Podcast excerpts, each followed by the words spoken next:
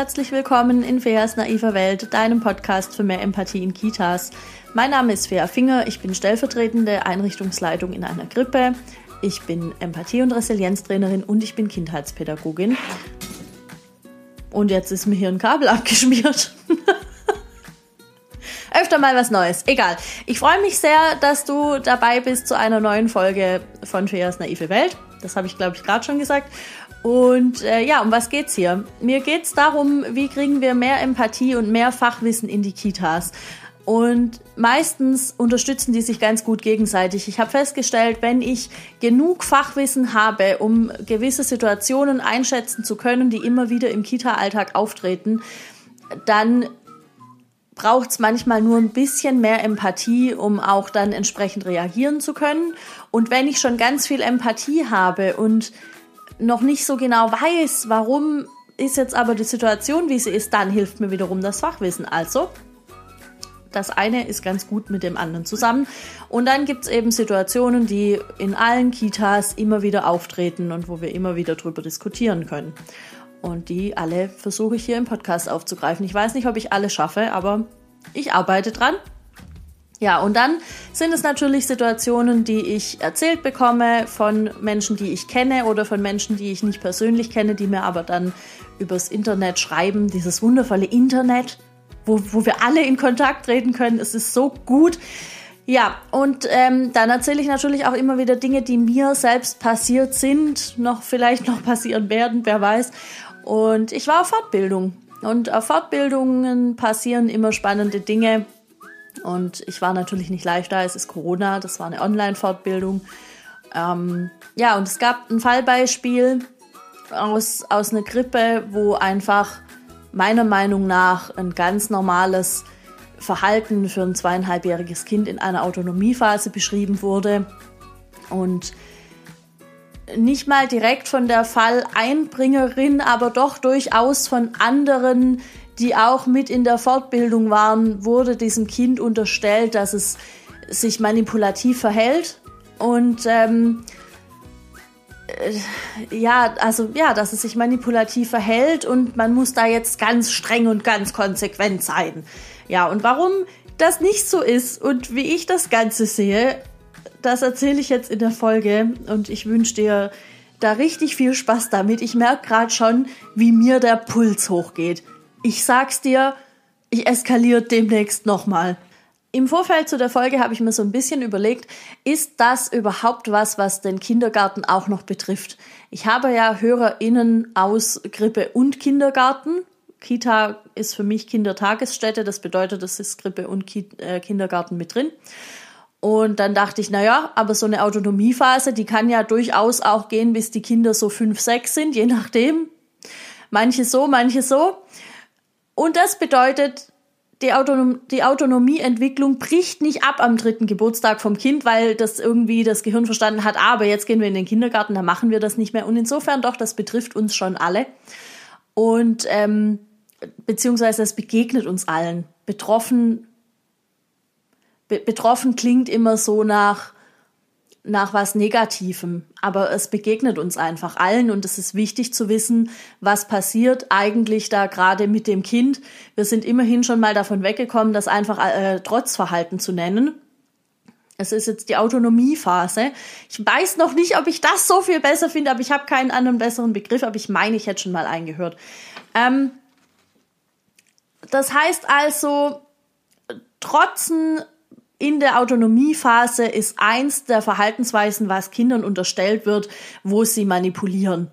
Und dann kommt da irgend so eine Sabrina und sagt, äh, der Corbinian, der hat sich jetzt schon wieder dahin geschmissen und schon wieder oder mit dem Kopf da auf den Boden. Aber jetzt gehen wir da erst recht nicht hin. Der soll mal nicht glauben, dass er damit durchkommt und dann kriegt er, was er will. Das ist, der manipuliert uns, da geben wir nicht nach. So. Das ist mal Situation eins. Situation 2, in denen Kindern manipulatives Verhalten vorgeworfen wird. Ja, ja, die Mareike weiß aber schon auch, wie sie ihre Eltern um den Finger wickeln muss. Ja, die kriegt immer alles, was sie will zu Hause, deswegen ist sie dann hier auch so. Ja, so ist das halt. Oh jo, genau. Hm, ich, ja, ich, ich verstehe. Ich verstehe, wo das herkommt, aber nein, so ist das nicht. Ähm, was haben wir dann noch? Quengeln ist sowas, wo es heißt, ja, wenn du aber jetzt da nachgibst, hm, Quengeln ist auch schon so ein negativ be, be, be, belastetes Wort. Aber mir fällt gerade nichts anderes ein. Und ich glaube, bei Quengeln haben wir alle irgendwie ein Bild im Kopf, was, was ein Kind tut, das quengelt. So, dann haben wir noch Lügen. Die große Diskussion, ab wann können Kinder eigentlich lügen? Ich hatte, das war der Abschuss, da habe ich mal mich mit jemandem unterhalten, die meinte, ja, ja, klar, die können mit drei Jahren lügen, das machen die ja auch null Verständnis dafür, wie ein Gehirn funktioniert und wie ein Gehirn reift und dass ein Kind eben immer glaubt, dass das, was es sagt, wahr ist, auch wenn es für uns offensichtlich nicht wahr ist. Ich hoffe, das ist irgendwie klar. Ich glaube, ihr wisst alle, von was ich spreche. So, dann habe ich gedacht, jetzt fange ich doch mal beim Anfang an. Was ist denn überhaupt Trotz?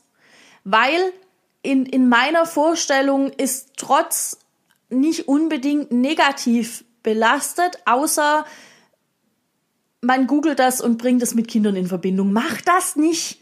Das hat mich wirklich Nerven gekostet. Mach das nicht. Das ist genauso zu googeln, ähm, wie, wie manipulieren uns Kinder oder wo manipulieren uns Kinder oder so. Und dann kommen da Seiten. Ich habe richtig dolle mit den Ohren geschlackert. Ich dachte wirklich, das ist jetzt hier der Weisheit letzter Schluss, dass man, dass man den Kindern quasi noch mehr beibringt, wie es nicht geht. Also solche Sachen wie, ja, also im ersten Jahr seines Lebens kann dein Baby noch nicht ähm, seine Bedürfnisse hinten anstellen und da kann es noch nicht die, die äh, irgendwie ja, da ist es auch wichtig, dass es lernt, dass Mama und Papa kommen, wenn es ruft und so weiter. Aber ab dem ersten Geburtstag, Freundinnen und Freunde der Sonne, ab dem ersten Geburtstag ist damit Schluss. Da kann das auch mal lernen, Bedürfnisse hinten anzustellen und da kann das auch mal verstehen, dass die Mama nicht gleich springt.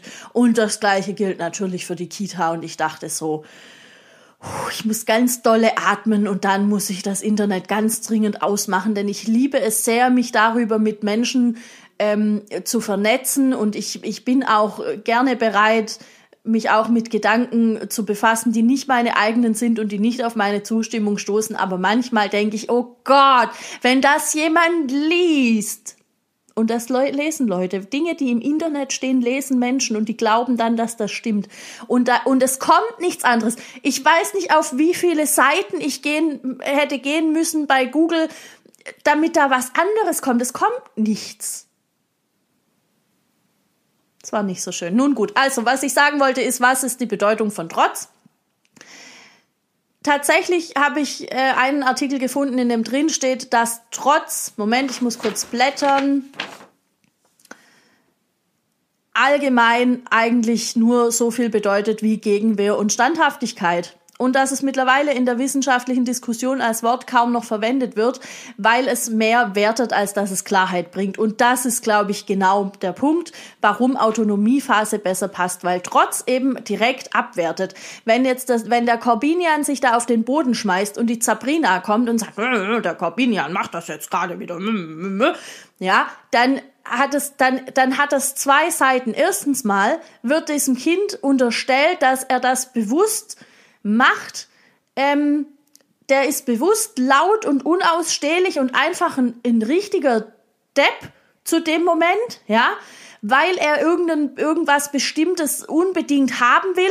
Und das würde ja bedeuten, dass er das in seinem Kopf schon verstehen kann, dass er in seinem Kopf reflektieren kann, ja, das mache ich jetzt, ich bin jetzt extra laut und dann hau ich meinen Kopf noch mal extra gegen die Heizung, damit die das mal merken damit die mal merken, ich, mir ist richtig ernst jetzt hier. So ganz so ist das nicht. Das können wir, glaube ich, äh, zu den Akten legen einfach. Das ist so nicht.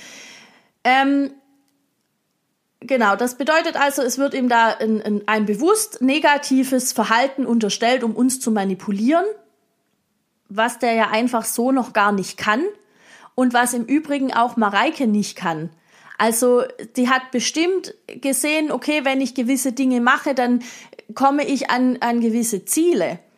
Das muss ja aber gar nicht heißen, dass das äh, Ziele sind, die sie jetzt verfolgt aus so Gründen wie mehr Fernsehzeit oder mehr Schokolade, sondern das kann ja einfach die Beantwortung von Bedürfnissen sein und vielleicht hat sie Glück und hat eine Erzieherin oder einen Erzieher oder ihre Eltern, die sehr viel Wert darauf legen, ihre Bedürfnisse möglichst schnell gut zu beantworten.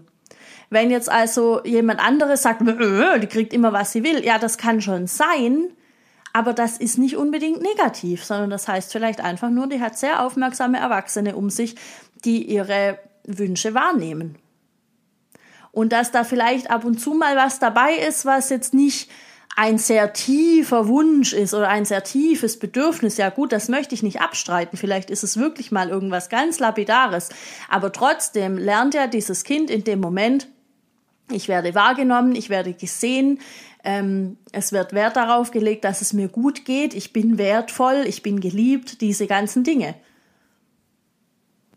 Oder, und das kann natürlich auch sein, sie lernt ähm, aus irgendwelchen anderen Gründen, vielleicht hat sie eben nicht diese Eltern, die da Wert drauf legen, ihr, ihre Bedürfnisse zu erfüllen, sondern vielleicht hat sie Eltern, die einfach nur wollen, dass sie sich anpasst. Und dann hat sie eben auch dafür Strategien entwickelt. Es ist in dem Fall, glaube ich, vieles möglich. Aber äh, das ist nicht so, dass die zu Hause sitzt mit einem Notizblock oder mit einem iPad und sich dann da mit Hilfe von irgendwelchen Bildchen Pläne schmiedet und sich sagt, haha, morgen, da mache ich das und das und dann gibt die Mama mir noch mehr Schokolade oder noch mehr Fernsehzeit oder keine Ahnung was. Oder dann mache ich das so und so und dann liest der Papa mir noch drei Bücher extra vor. Das ist so nicht. Und genauso wenig hat Corbinian in, in dem Moment, in dem er äh, gesagt bekommt, nein, du kannst jetzt nicht den Bagger haben, den Entschluss gefasst zu sagen, was? Na, den zeige ich jetzt aber mal richtig, wo es lang geht und dann will ich den Bagger haben. Darum geht's nicht. Sondern da stecken Bedürfnisse anderer Art dahinter. Also im Fall von Corbinian würde ich sagen, kann da vielleicht auch sein, dass, dass er ein paar Mal zu oft gehört hat, nein, du kannst den Bagger nicht bekommen. Vielleicht wartet er schon den ganzen Tag da drauf und die Sabrina hat ihm dreimal gesagt, nein, das geht jetzt nicht, weil jetzt hat's noch der Sebastian und dann hat's noch der Tobias und dann hat's noch der Johannes oder äh, die Marie oder irgendwer, ja, wir können, das könnten einfach auch Mädchen mit dem Bagger spielen. Mein Gott, kannst da, da, siehst du mal sowas passiert mir im Podcast. Nun gut. Ähm, und dann war Schichtwechsel. Sabrina ist nach Hause gegangen. Es war Mittagsschlaf und jetzt kommt Corbinian aus dem Schlafraum und jetzt sitzt da, mh, hm, wie wollen wir sie nennen? Chantal. dann sitzt da Chantal und Chantal hat den ganzen Zinnober nicht mitbekommen heute Morgen. Oder vielleicht auch gestern nicht, weil es ist Notbetreuung und sie ist nur einmal in der Woche für drei Stunden da. Und dann geht das wieder los und dann schmeißt er sich hin und Sabrina, die gerade noch mal den Kopf zur Tür reinsteckt, sagt, Wah! das geht schon den ganzen Tag so, das hat er gestern schon gemacht, irgendwie sowas in der Art. Und da geben wir jetzt nicht nach, weil. Und dann denkt sich Chantal, genau, wir geben da jetzt nicht nach, weil. Aber vielleicht haben wir Glück und Chantal ist eine von den Guten und die versteht, dass es dem Corbinian echt nicht so leicht fällt gerade, dass er da auf den Bagger verzichten muss. Und vielleicht geht sie dann hin und versucht in Kontakt zu kommen und in Verbundenheit. Und das wäre doch ein weitaus schönerer Weg, als einfach zu sagen, naja, dann brüllt er halt. Haut er sich halt, haut er sich halt das Gehirn raus an der Heizung. Tja, bisschen Schwund ist immer was. Also, ich glaube, du verstehst, worauf ich raus will. Es ist einfach wichtig, dass wir in dem Moment uns überlegen, was hat jetzt dazu geführt, dass das Kind so sehr ausrasten muss? Was kann ich verändern an der Situation jetzt? Und was kann ich vielleicht in Zukunft verändern? Ja, aber die müssen auch Frustrationstoleranz lernen und die müssen auch, äh, wie heißt das andere? Überhaupt müssen sie das mal lernen, dass es auch Grenzen gibt und dass man nicht immer alles haben kann. Und die müssen auch äh, trotzen. Das ist wichtig für die Entwicklung. Oh ja, sicher. Aber ganz ehrlich, es gibt so viele Situationen, wo ein Kind trotzen kann und wenn, wenn diese Autonomiephase da ist und, ähm, und einfach die, diese Entwicklung stattfinden darf in dem Moment, dann finden die auch so genug Situationen, wo die dran lernen können. Das muss nicht sein, weil diesem Ganzen ähm, irgendwie schon den ganzen Tag Frustrationserfahrungen vorausgegangen sind, zum Beispiel. Oder vielleicht brütet er irgendwas aus, vielleicht wird er krank. Leute, ganz ehrlich, wenn ich krank werde, da kommt mir besser auch keiner zu nah. Nicht nur, weil ich dann womöglich ansteckend bin, sondern einfach, weil ich da nicht die allerbeste Gesellschaft bin. Es geht mit Erwachsenen, mit Kindern ist es dann eher so, so semi da, ich werde da schnell ungeduldig, ich werde da schnell, nee, nicht, nicht unfair, aber schon ungeduldig. Mir gehen dann Dinge, für die ich sonst ganz viel Zeit und ganz viel Geduld habe, gehen mir dann manchmal nicht schnell genug und dann tut's mir gleichzeitig leid. Und, und das, obwohl ich erwachsen bin und es besser weiß und das ganz anders reflektieren kann und mich ganz anders um mich selbst kümmern kann. Und dann denke ich, wie wird's denn dann einem Kind erst gehen? So, so viel mal dazu. Der Witz an der ganzen Sache ist, dass auch Aussagen wie, ja, müssen die ja mal lernen und ähm, ja, später geht's auch nicht immer nach seinem Willen und jetzt kriegen die erst recht nicht, was sie wollen und so, weil das müssen die lernen, weil später und so, dann da hört man schon so ein bisschen raus, da steckt ein guter Grund dahinter, nur die Umsetzung ist nicht ganz so gelungen. Vielleicht. Steile These, ich weiß. Das heißt, was, was wir wahrscheinlich alle wollen, ist, diese Kinder bestmöglich auf das Leben vorzubereiten. Und je nachdem, wie alt wir sind, welche Erfahrungen wir selbst gemacht haben und ähm, ja, wie auch unser, unser Arbeitsumfeld ist, würde ich sagen. Also wie auch die Kolleginnen und Kollegen so ticken, je nachdem reagieren wir eben auf solche Dinge und, und ähm, glauben eben andere Dinge, die gut sind für Kinder. Was ich dazu glaube, habe ich in Folge 10 berichtet. Wenn du das anhören möchtest, dann freue ich mich da sehr drüber. Da musst du einfach nur entweder auf Google oder auf Spotify oder wie immer du das hörst, so lange immer zurückklicken, bis du auf Folge 10 kommst. Ich kann auch da gern noch mal was dazu aufnehmen, nur jetzt heute in dieser Folge würde das wahrscheinlich einfach auch den Rahmen sprengen, das jetzt alles noch mal zu erzählen.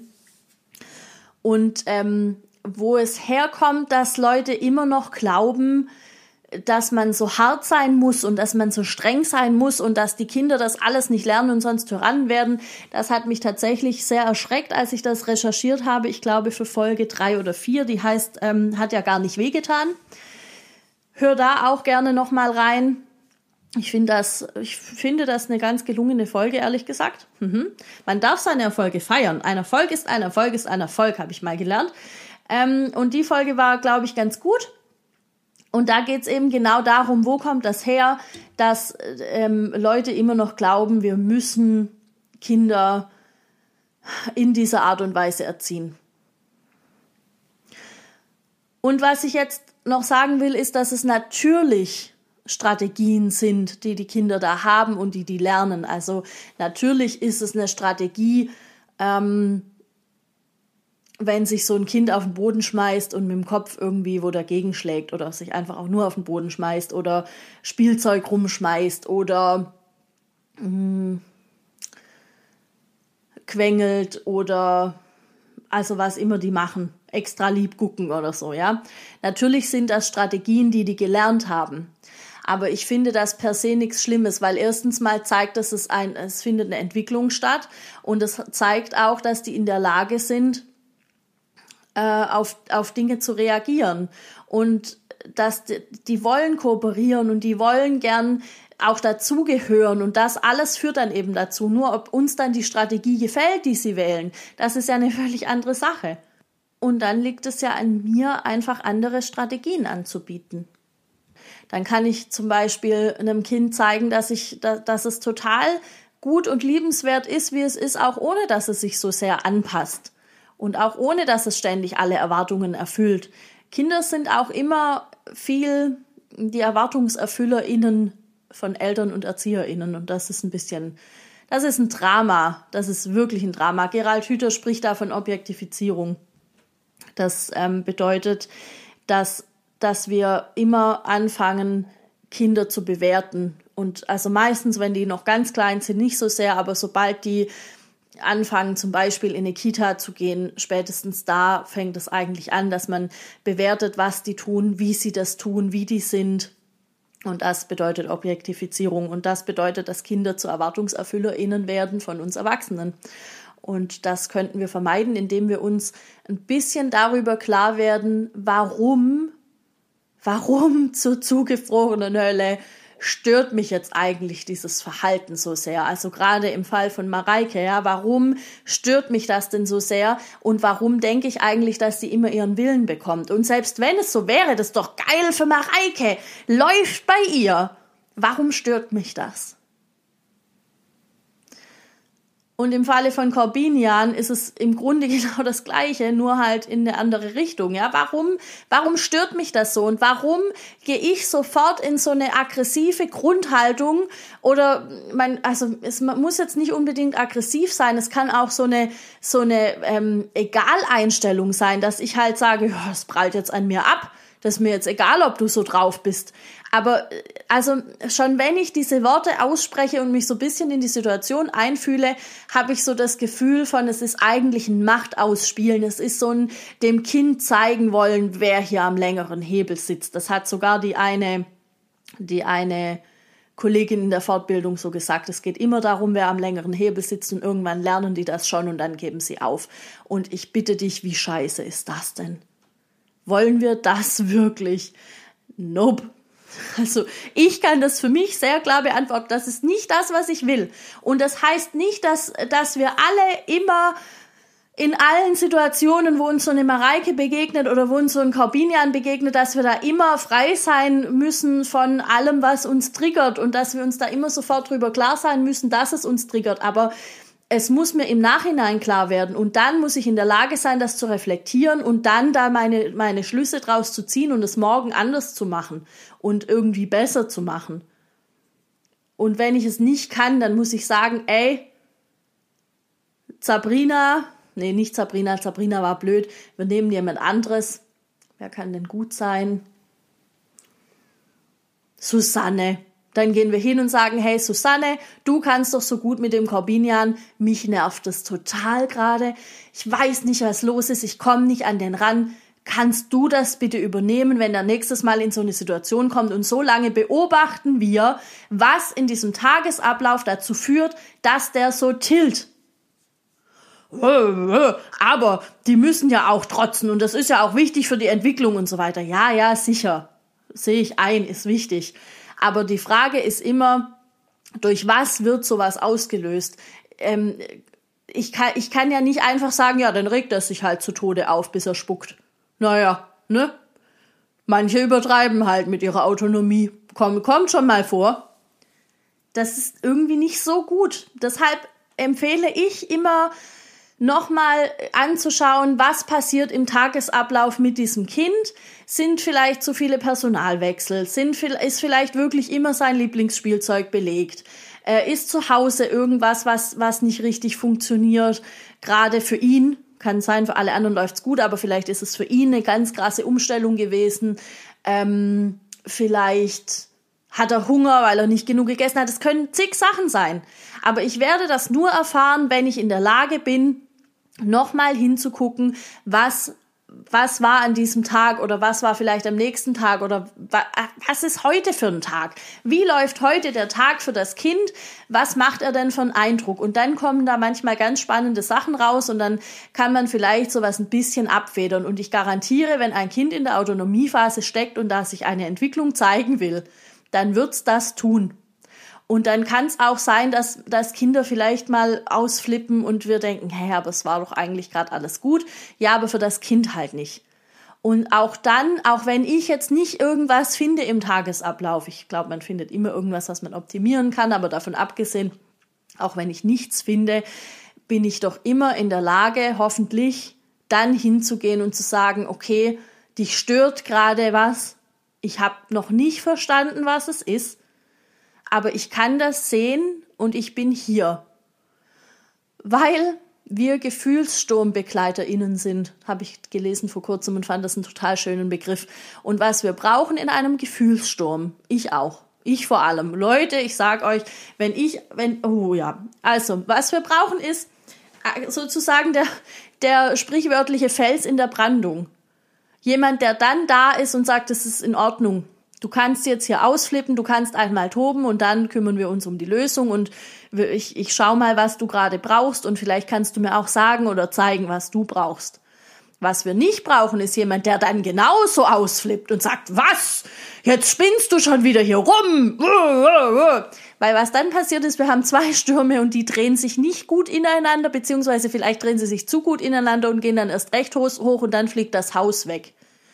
Ähm, das brauchen wir nicht.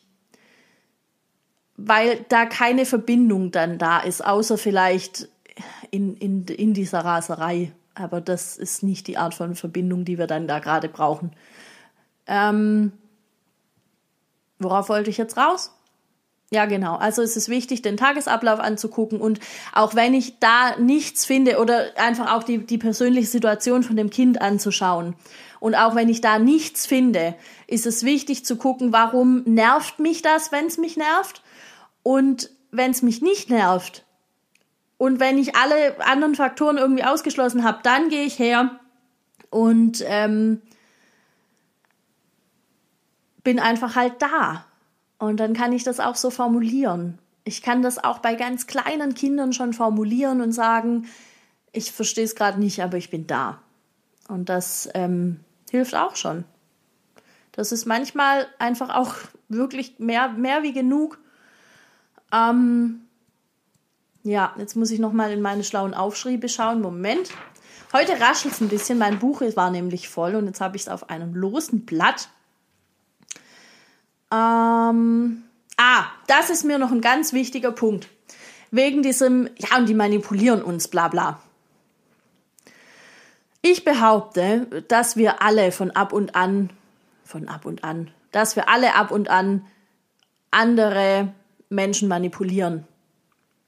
Ich glaube, dass, dass wir, wenn, wenn, wenn uns was wirklich wichtig ist und wir keine andere Möglichkeit sehen, an unser Ziel zu kommen, dass wir dann anfangen, uns Strategien auszudenken, wie wir da hinkommen können. So nach dem Motto, wenn ich, wenn ich heute den Einkauf mache, vielleicht kocht dann meine Partnerin.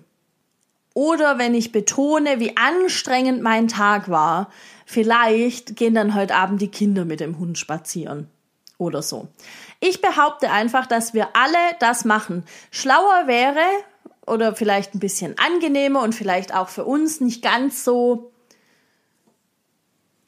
so hintenrum, mir ist gerade nur das schwäbische Wort eingefallen, nicht ganz so hintenrum, ähm, wäre zu sagen, hey, mein Tag war heute anstrengend, mir würde es total helfen, wenn ihr heute mit dem Hund rausgeht. Oder zu sagen, hey, ich war sowieso unterwegs, ich war einkaufen, aber würdest du was ausmachen zu kochen? Oder ich wünsche mir von dir, dass du kochst. Irgendwie sowas, irgendwas, was uns in einen Dialog bringt, ja, wäre gut. Aber ich glaube einfach, dass wir ganz groß, große MeisterInnen sind im Manipulieren.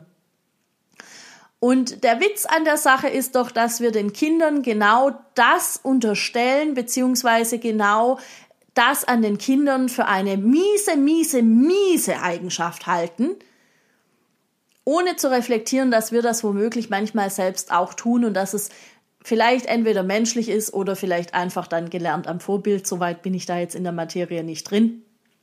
Ähm, hat aber wahrscheinlich auch was mit, mit der Moralentwicklung zu tun, die aber noch viel später kommt. Ich habe das gestern erst gelesen, habe es gerade vergessen. Egal. Ich habe viel gelesen letzte Woche, man kann nicht alles behalten.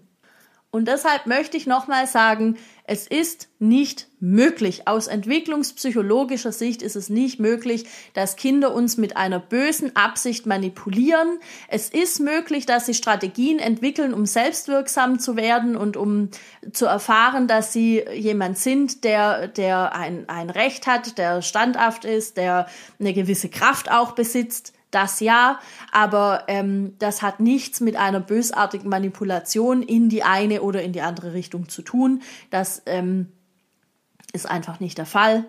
Und je öfter wir das sagen, umso schneller kann das ankommen. Ich weiß auch nicht, wo das herkommt. Und mir ist gerade eingefallen, ich habe vorhin gesagt, es gibt auf Google nichts anderes. Das stimmt so nicht. Ich muss mich da, ich, ich darf mich da korrigieren und ich tue das sehr gerne. Ich habe tatsächlich ein, zwei Artikel gefunden von äh, Mami-Bloggerinnen, die ähm, genau das Gleiche hatten mit, mit äh, anderen Mu Müttern oder auch mit ErzieherInnen.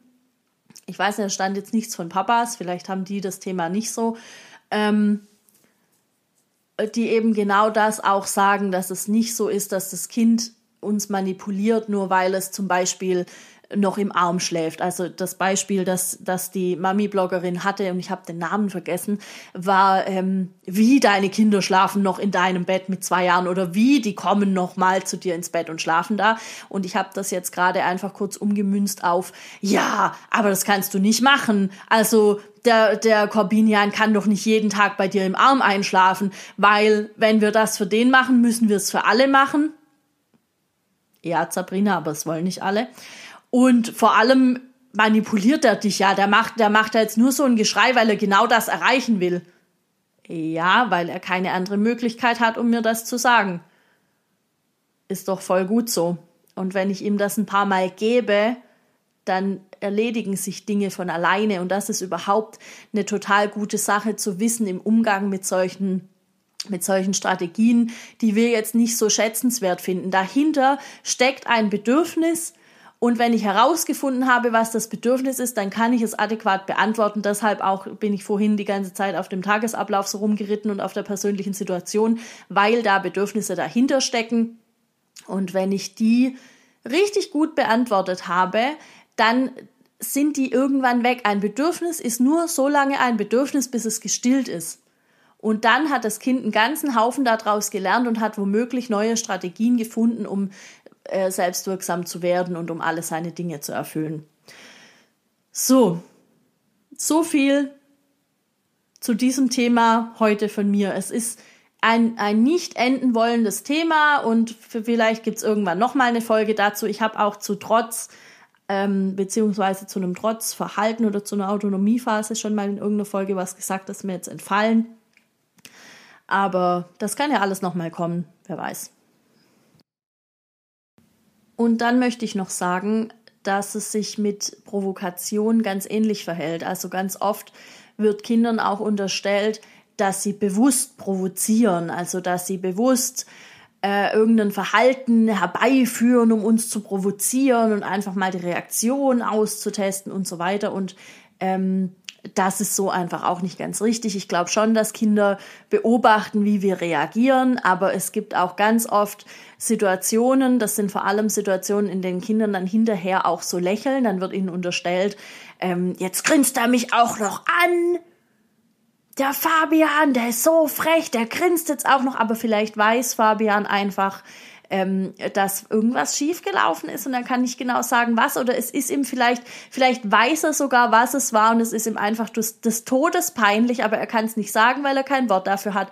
Und was sie dann machen, ist, ähm, dass sie so lächeln. Und das ist natürlich fatal, wenn denen dann unterstellt wird, die machen das mit Absicht und jetzt sind sie extra frech und dann werden sie womöglich noch bestraft. Über den Sinn und Unsinn von Strafen rede ich vielleicht mal in einer anderen Folge. Ähm, aber womöglich werden, werden Kinder dann noch bestraft dafür, dass sie dann halt so grinsen. Und das, das ist fatal einfach. Genau, also ich bin jetzt noch nicht extra noch auf, ähm, aber die provozieren mich eingegangen. Es gibt aber dazu eine ganz tolle Folge im der Kita-Podcast von Lea Wedewart, die hat dazu mit Anja Kanzler gesprochen. Ähm, hört ihr das total gerne an. Das ist wirklich, wirklich aufschlussreich. Da geht es drum. Ich glaube, die Folge heißt auch äh, Kinder, die aus dem Rahmen fallen. Ähm, war ein total interessantes Gespräch. Unbezahlte Werbung an der Stelle für zwei sehr, sehr liebe Kolleginnen, die das ganz toll aufgegriffen haben und da ganz facettenreich auch noch äh, drüber berichtet haben. Äh, so, Vielen Dank, dass du dir diese Folge angehört hast. Ich weiß, im Mittelteil war es ein bisschen wirr, aber ich glaube, es ist dann doch ganz gut rausgekommen, was wichtig ist und das ist die Hauptsache und der Rest war wahrscheinlich hoffentlich unterhaltsam. Äh, wenn dir die Folge gefallen hat, wenn sie dich unterhalten hat, wenn du dir irgendwas davon mitnehmen konntest, dann wäre es total schön, wenn du mir eine 5-Sterne-Bewertung auf iTunes da lässt und vielleicht auch eine kleine Bewertung schreibst. Und wenn du ansonsten die Folge oder eine andere Folge, die dir bisher gut gefallen hat, überall teilst, überall ähm, wo du möchtest, mit Freundinnen und Freunden, mit deiner Oma, mit deinen Tanten, mit deinen Onkels, mit deinen Geschwistern, egal mit wem, alle, wo du denkst, die können da irgendwie drüber lachen, die können sich da was mitnehmen, die interessiert das vielleicht. Schick das gerne rum, weil mir das dabei hilft, mehr Empathie und mehr Fachwissen in die Kitas zu kriegen. Und dann wissen vielleicht irgendwann auch die letzten Eulen auf dem Baum, dass Kleinkinder uns nicht manipulieren und das wäre so schön. Das war wirklich so schön. Ja, ansonsten ähm, kannst du gern mit mir in Kontakt treten. Das geht am besten auf Instagram unter Fea Finger. Der Account heißt einfach wie ich oder unter äh, auf Facebook unter der Facebook-Gruppe, die heißt Feas naive Welt. Und ja, das war's eigentlich von mir soweit für diese Woche. Ich hoffe, ihr seid alle nicht zu sehr eingeschaltet. Ah, das Wichtigste habe ich jetzt fast vergessen. Heute ist Mittwoch der 10. Genau. Das heißt, morgen, Donnerstag, der 11. Ab Donnerstag könnt ihr euch anmelden für den Online-Kongress, den ich zusammen mit einigen anderen ganz tollen Kolleginnen und Kollegen plane.